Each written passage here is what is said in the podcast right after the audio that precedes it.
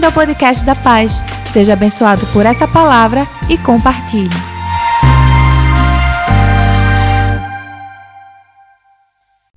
Olha, Jesus ele tem inúmeras biografias. Algumas delas autorizadas, que são os quatro evangelhos. As outras elas não foram biografias autorizadas, mas existem outros livros, outras cartas, outros textos que acabam tentando narrar algo da experiência de Jesus no seu ministério aqui. Mas a Bíblia, ela desde Gênesis até Apocalipse, ela se concentra em revelar Jesus à humanidade, em revelar Deus através de Jesus à humanidade. Ele faz isso através da Bíblia. Os evangelhos, de uma maneira especial, eles narram aqueles, aquele período de tempo de mais ou menos três anos e meio que Jesus caminhou fisicamente entre nós, entre os homens, entre a humanidade. E os evangelhos traz algumas peculiaridades. Os evangelhos eles narram e apresentam Jesus em três perspectivas. Eles apresentam Jesus como filho de Adão. Jesus foi homem. Teve é, antepassados.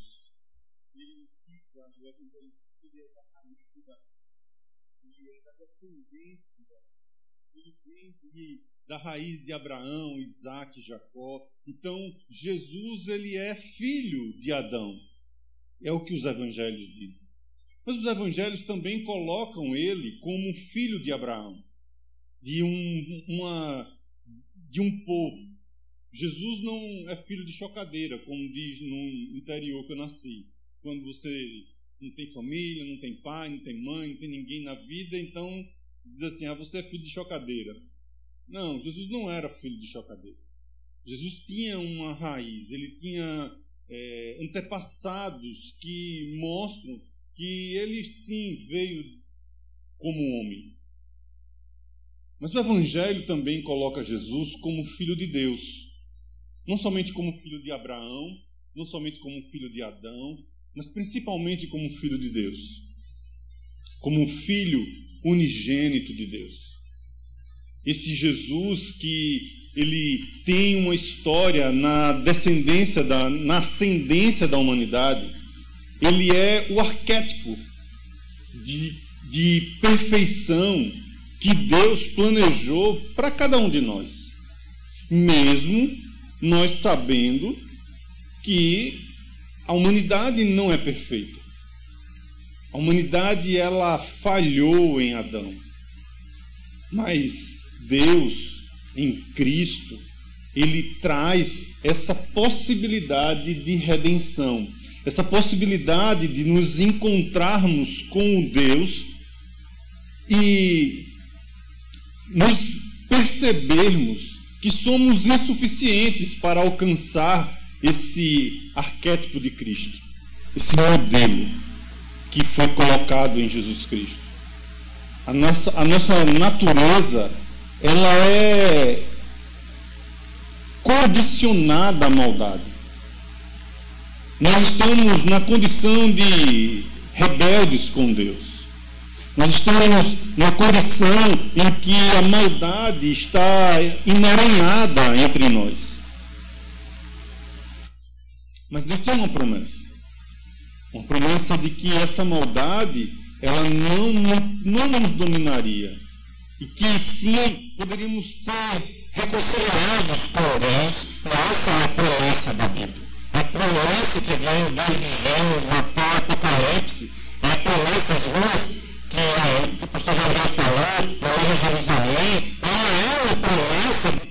nossa vida encontrará em algum momento a redenção completa, plena e absoluta, onde nós não estaremos mais sujeitos ao Deus desse século, mas estaremos sujeitos ao Deus que é Rei dos Reis, Senhor dos Senhores.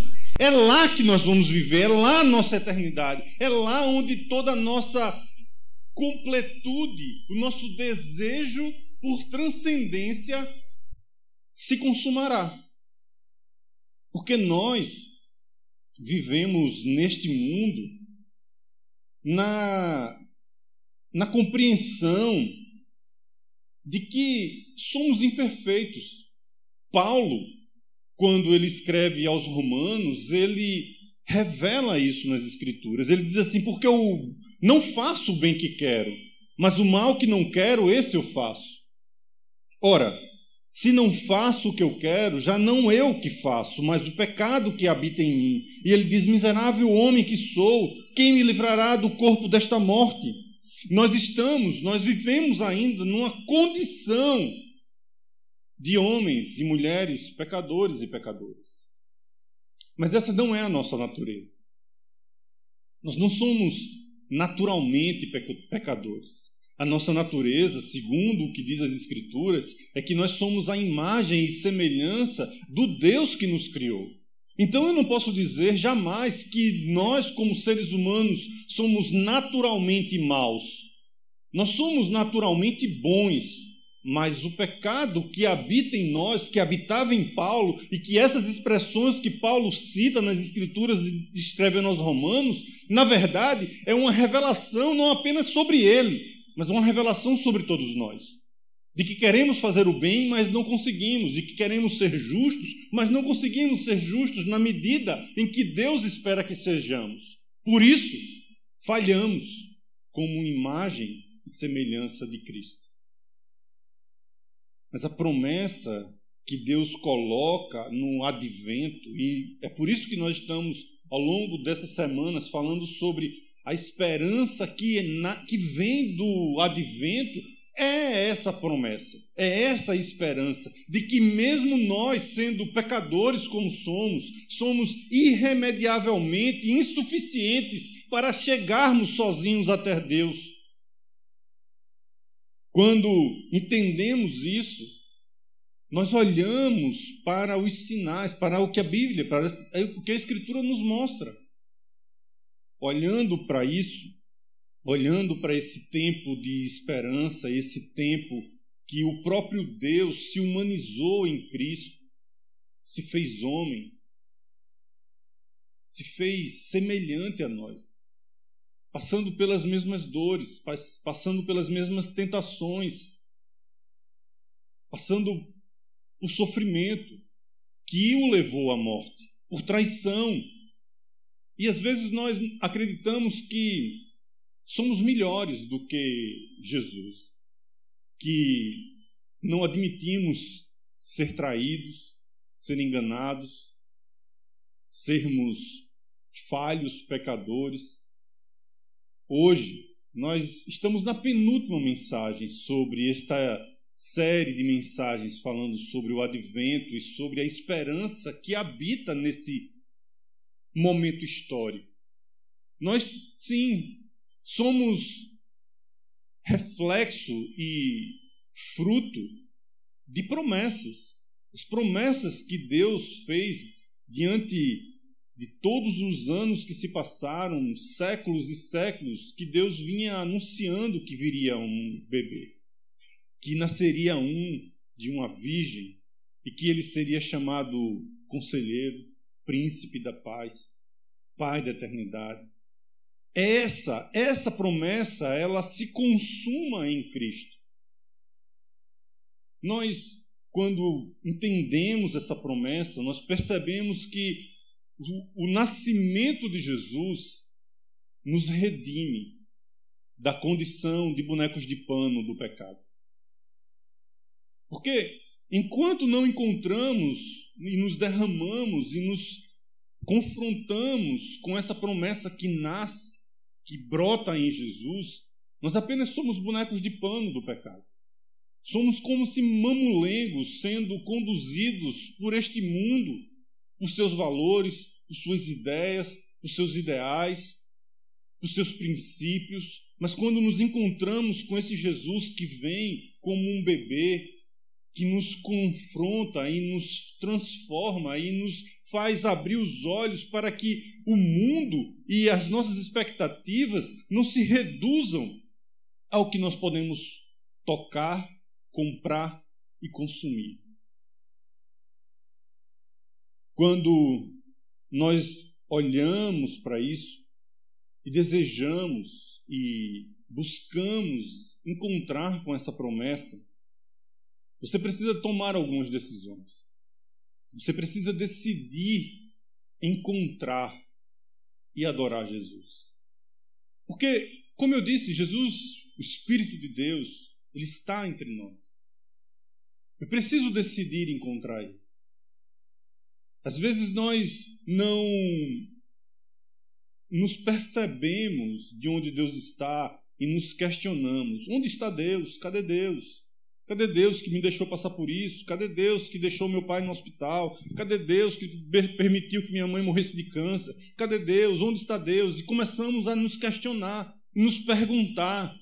O primeiro Natal é um anúncio da chegada de um reino que está sobre todos os reinos, de um governo que está sobre todos os governos, que está sobre todas as autoridades.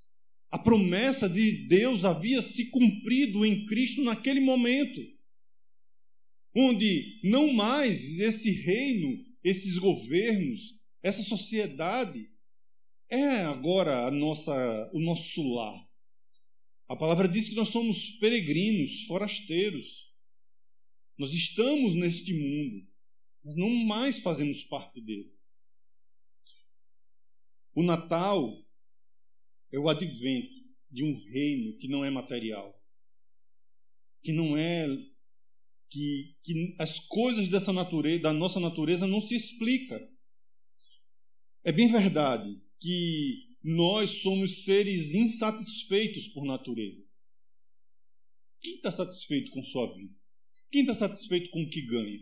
Tem quem está satisfeito com a, os, os filhos, a família que tem, o marido que tem, a esposa que tem. Sempre que você quer mudar o seu marido ou não. Porque você está insatisfeita. Né? Sempre o marido quer mudar a esposa. Porque, por mais que nós façamos, não é suficiente. Não é.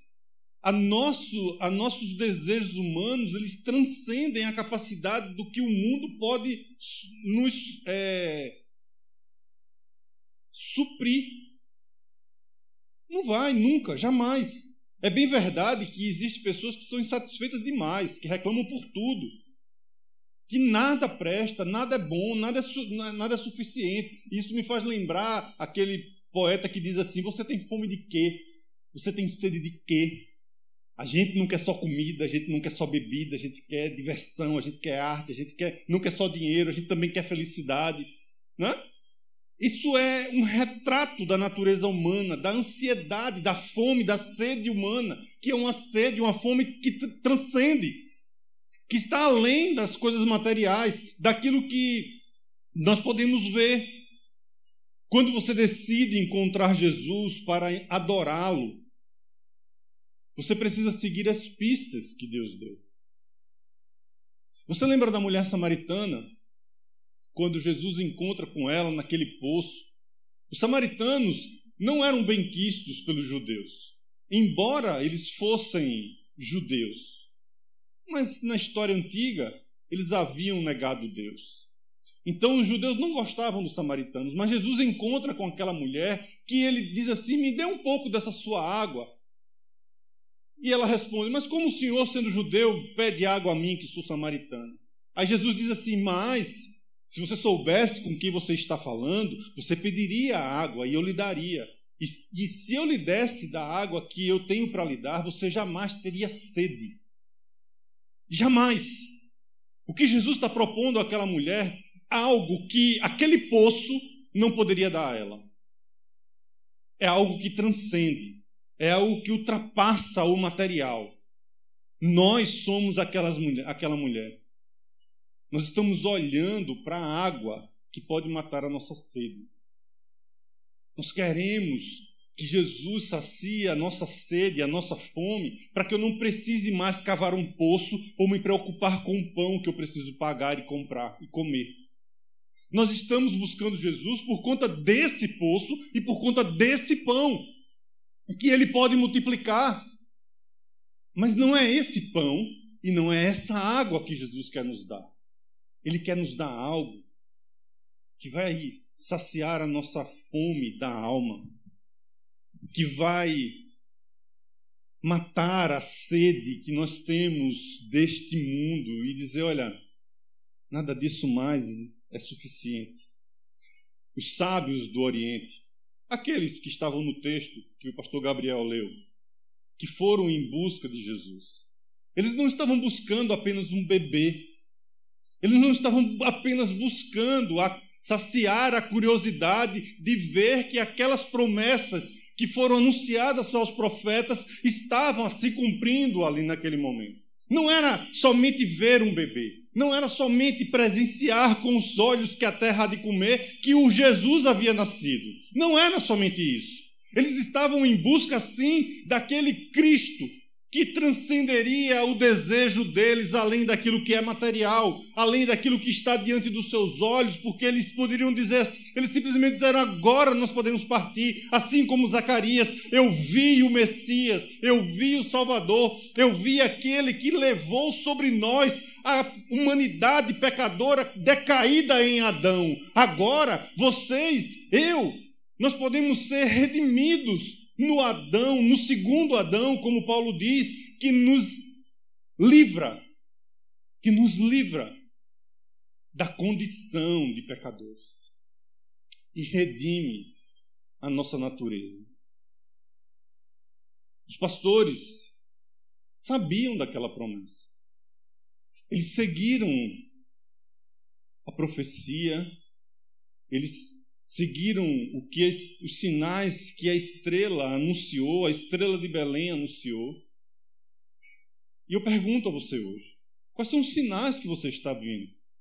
O que Deus tem falado para você?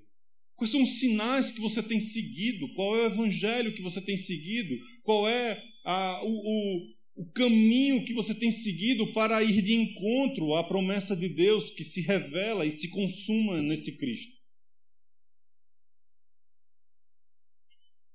A esperança, ela nasce das promessas. Quando nós temos a esperança de vivermos felizes para sempre, nós vivemos essa esperança de uma promessa que foi feita no casamento. Essa esperança nasce de promessas. Agora, sobre quais promessas você tem se debruçado? Sobre quais promessas você tem colocado a sua fé? Quais são as promessas de Deus para a sua vida? Fique esperto, fique atenta, fique atento. Porque para encontrar as promessas de Deus para a sua vida, você precisa tomar alguns cuidados, e o primeiro deles é não se deixar enganar.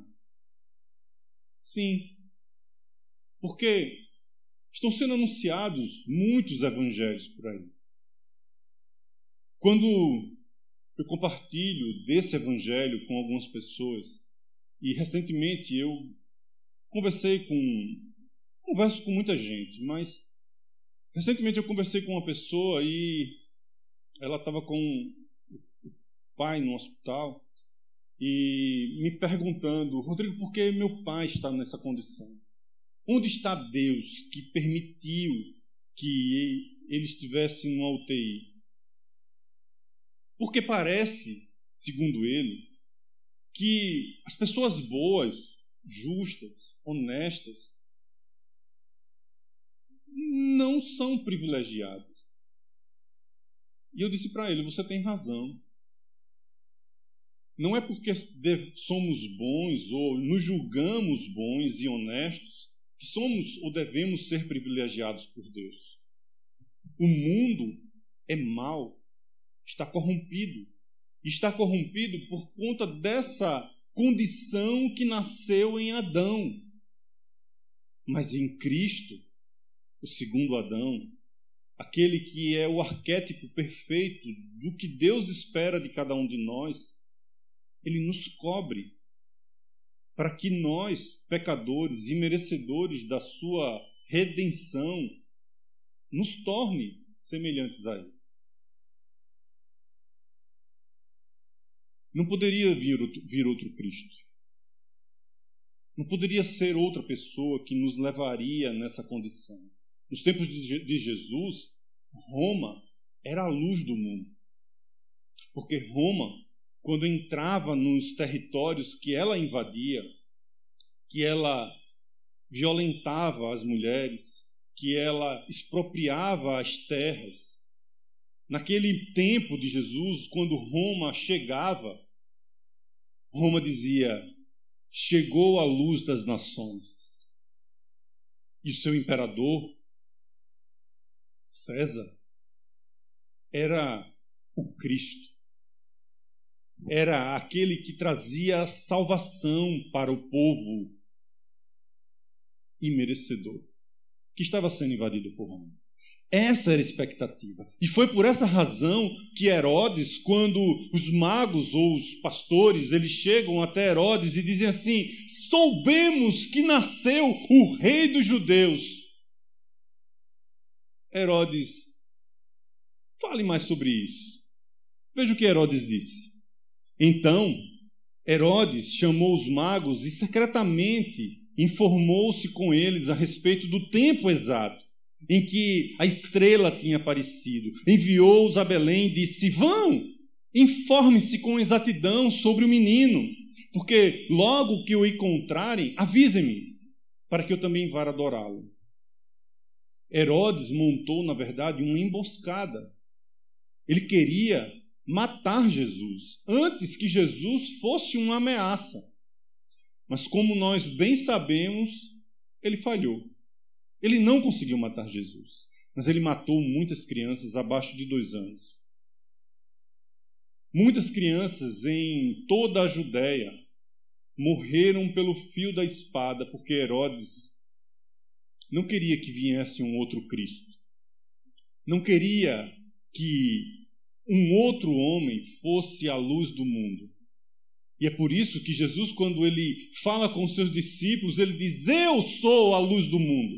Eu sou, não é Roma, não são os governos, não são os impérios, não são, não são os políticos, não é a política que traz salvação e luz para quem anda na escuridão, mas eu, o Cristo, o prometido, o que os profetas falaram, aquele que Isaías falou, aquele que todos os profetas falaram, aquele que estava na, na criação desde antes da fundação do mundo.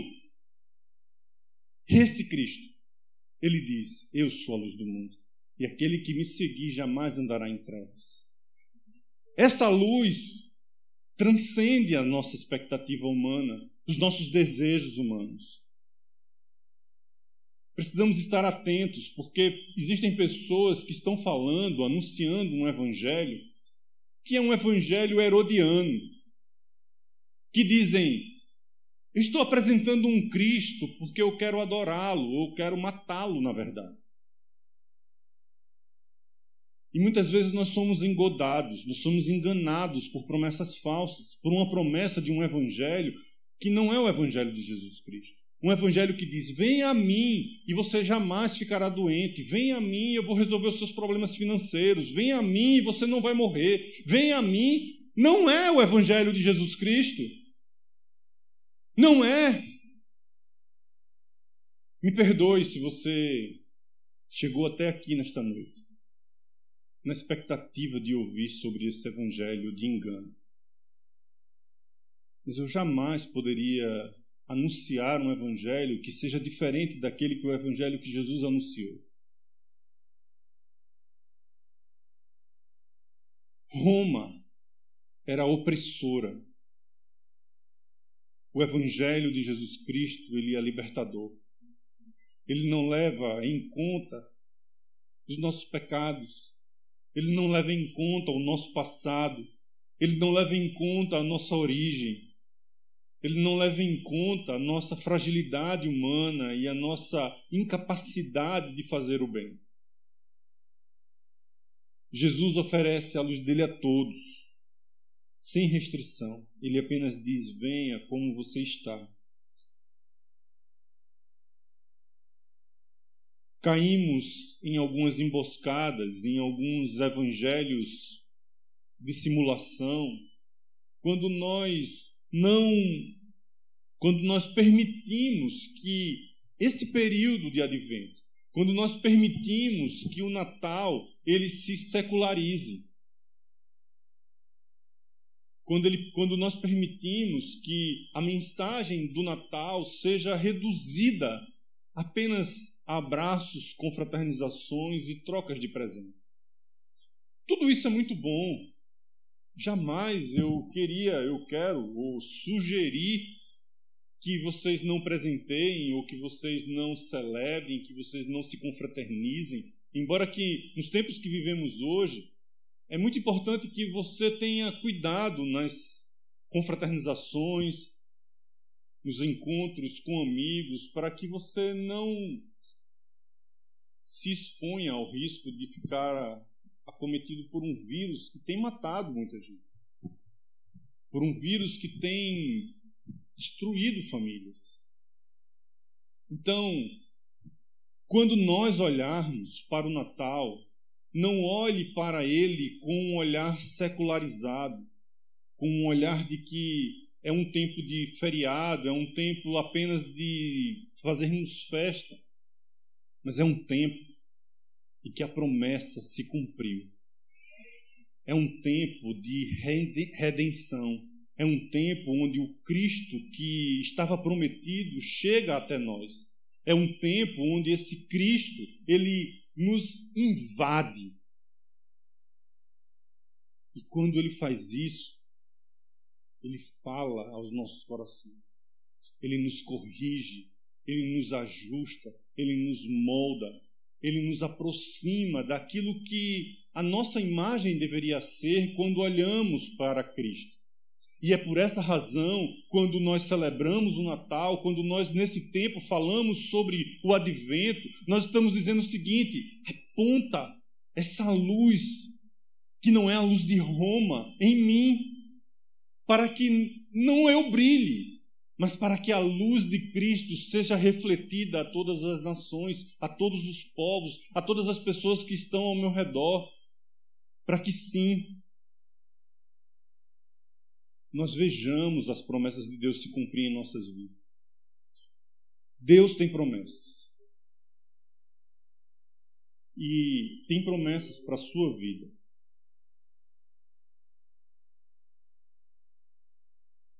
Você não precisa e nem pode, nem deve tirar Jesus de cena. Você precisa colocar Ele diante de você.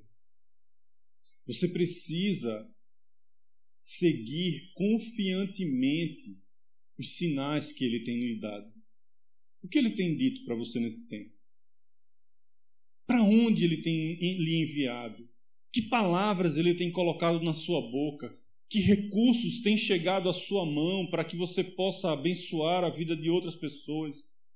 Que capacidades Deus tem lhe dado para que você seja um instrumento dele servindo a outras pessoas? servindo ao seu reino, servindo à sua igreja, servindo em, em, em obras em que ele precisa de mim e de você.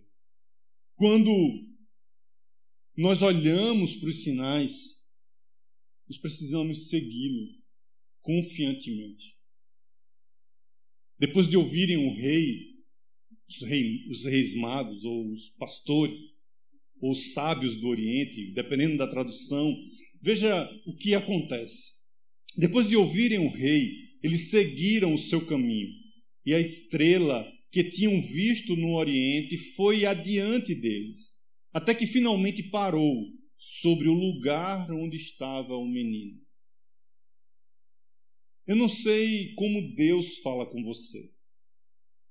Eu sei que Deus fala.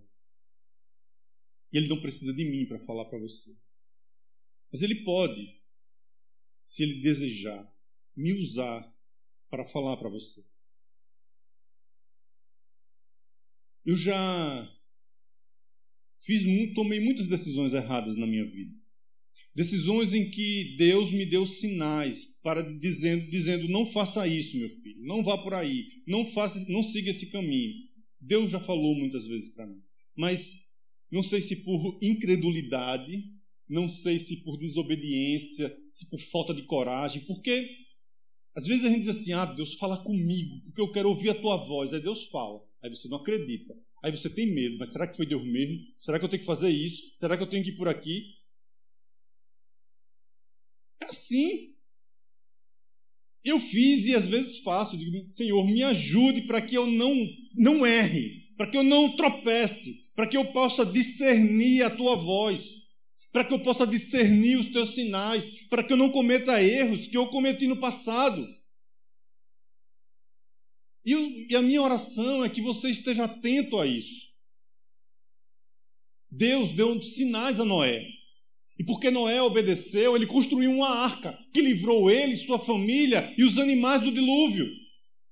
Deus deu sinais a Abraão. E por conta dos sinais que Deus deu a Abraão, Abraão foi considerado pai na fé de uma nação, porque Deus prometeu a ele um filho.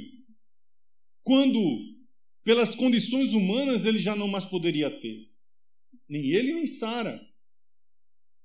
Deus deu sinais a Paulo, dizendo: Paulo, através de um sonho, atravesse a Macedônia se Paulo não tivesse ouvido o que Deus tinha dado de sinais a ele, a igreja não tinha nascido na Europa, na casa de Lídia. Mas porque Deus falou a esses homens, porque esses homens ouviram e estavam atentos aos sinais de Deus, grandes coisas aconteceram. Deus quer fazer grandes coisas através dos sinais que Ele tem dado à sua vida. Mas os sinais não são um fim em si mesmo. Os sinais apontam para algo maior. A estrela de Belém não era o fim. O fim estava em Cristo, naquele bebê que estava na manjedoura. Os sinais que Deus tem dado a você não é o fim. Caminhe, dê o próximo passo.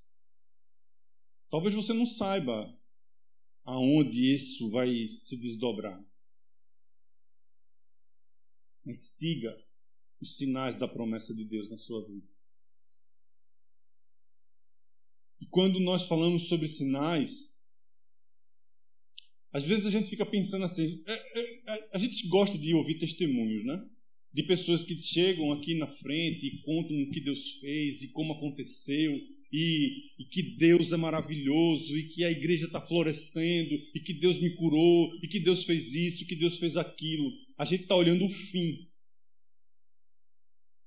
Mas você não conhece a trajetória. Você não conhece o deserto que essa pessoa passou.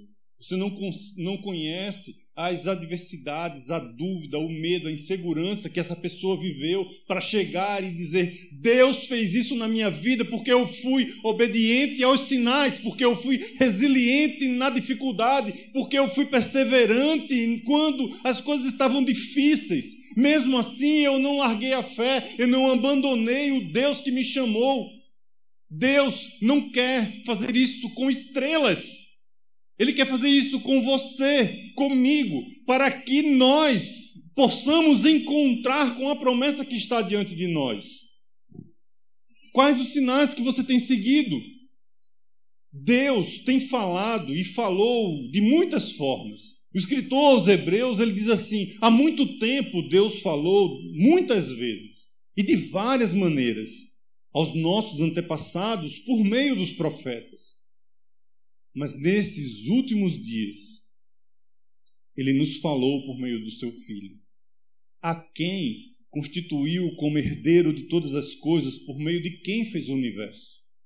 Deus tem falado de várias maneiras, mas hoje ele nos fala por seu Filho.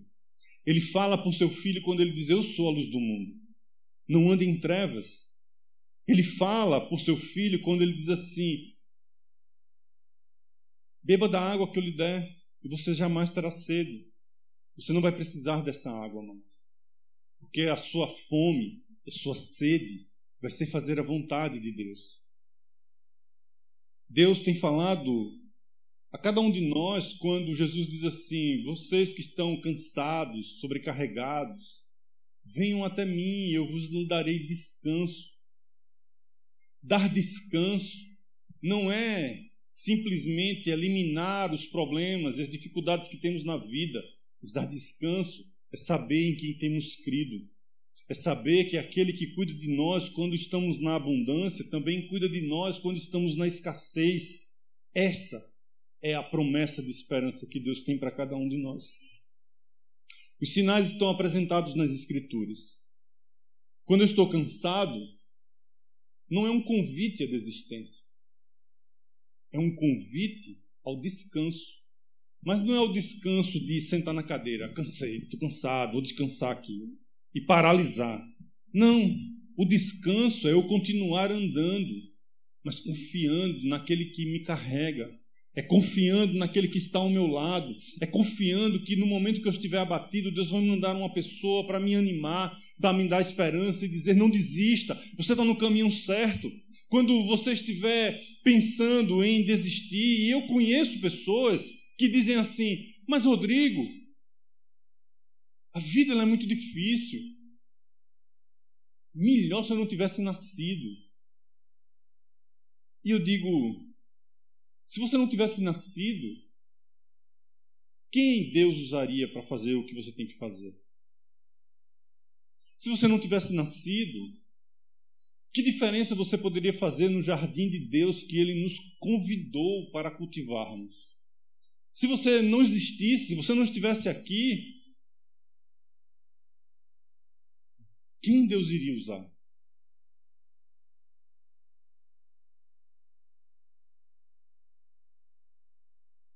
Eu não sei se você já encontrou-se com a promessa de Deus. Eu não sei se você está aqui hoje e já olhou para esse evangelho com os olhos que eu estou olhando para ele agora. Que eu estou tentando transmitir para você agora com porque às vezes a gente olha e cada pessoa que lê o evangelho lê ele com seus próprios olhos e lentes. Eu gostaria que você hoje, se você ainda não encontrou com esse Jesus, com essa promessa, eu quero lhe desafiar que quando você encontrar com Ele, que pode ser hoje, pode ser agora, você ofereça o seu melhor a Ele. Porque a nossa tendência é de buscarmos Deus para obtermos alguma coisa dele. Eu vou para a igreja hoje porque Deus vai, abençoar minha semana. Eu vou para a igreja hoje porque eu quero que Deus me dê um, um direcionamento do que eu quero, do, do, negócio que eu vou fechar, da, minha, da família que está doente. Então, nós buscamos Deus para obter coisas. Os, os sábios, os pastores que foram em busca de Jesus, eles não foram em busca de Jesus para buscar coisas. Eles foram ofertar algo para Jesus. Eles foram oferecer. Pastor Gabriel disse aqui na oração: disse, Olha, nós não estamos aqui para assistir o culto. Nós estamos aqui para prestar um culto a Deus. Nós não estamos aqui apenas para nos alimentarmos, mas para nos oferecermos em sacrifício vivo, santo e agradável a Deus. Paulo diz que esse é o nosso culto racional quando os magos, os magos, os pastores, seja lá como você preferir chamar, quando eles terminaram essa jornada, essa peregrinação espiritual em direção à promessa de Deus, eles seguiram os sinais de forma obediente. Eles encontraram aquele que era, que é e que há de vir. Eles encontraram, mas não encontraram como um rei, não encontraram coroado, encontraram numa manjedoura, encontrado vestido, enrolado a panos. Foi assim que eles o encontraram. E quando eles o encontraram, eles, os, eles ofertaram ouro, incenso e mirra. O ouro, que representava a sua realeza, porque ele é o rei dos reis. Herodes queria matá-lo porque foi assim que ele foi apresentado como rei dos reis, senhor dos senhores. Ofereceram incenso, porque a sua vida, o seu ministério, seria um cheiro suave que agradaria ao Pai.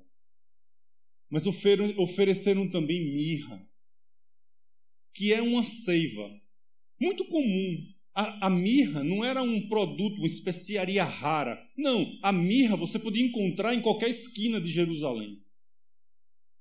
Mas ela era usada para embalsamar defuntos.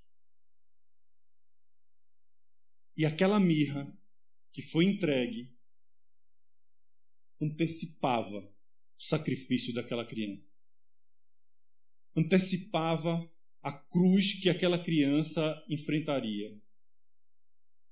Os sábios, quando entregaram esse presente, estavam entregando aquilo que eles possuíam de melhor.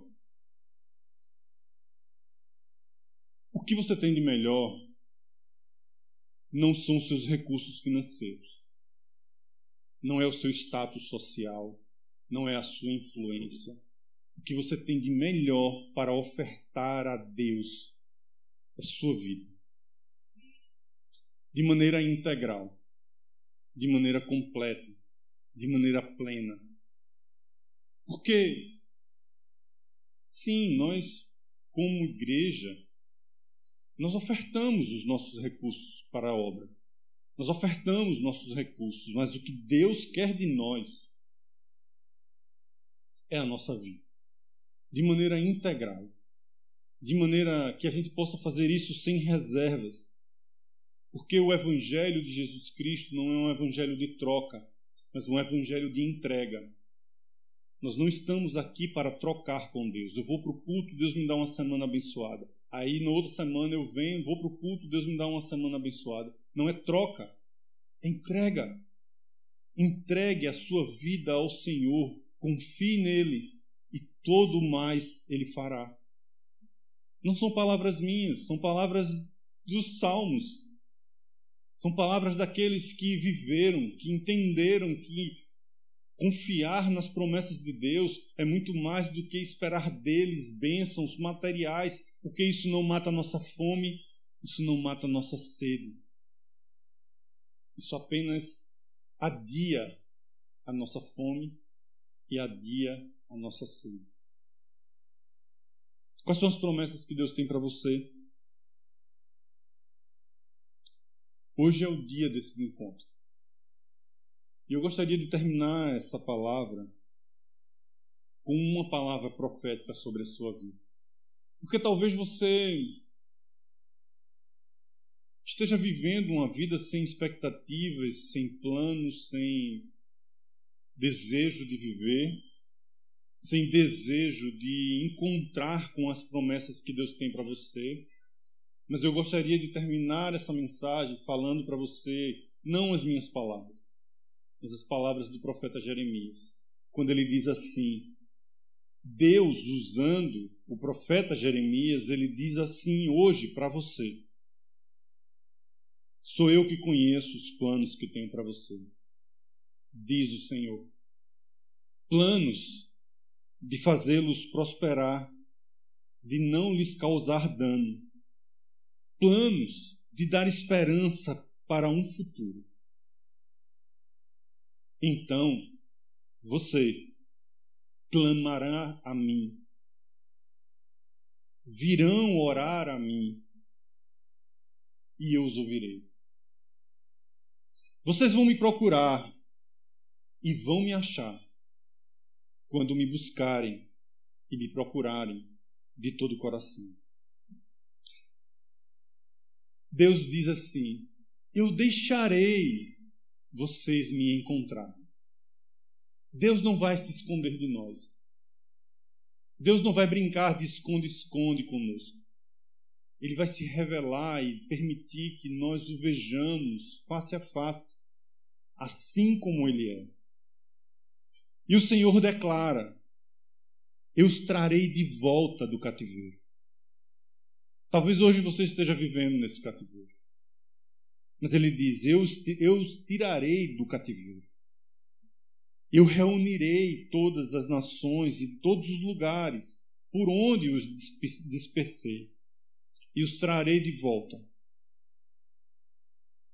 de onde eu os tirei, diz o Senhor. Eu gostaria de que, se você.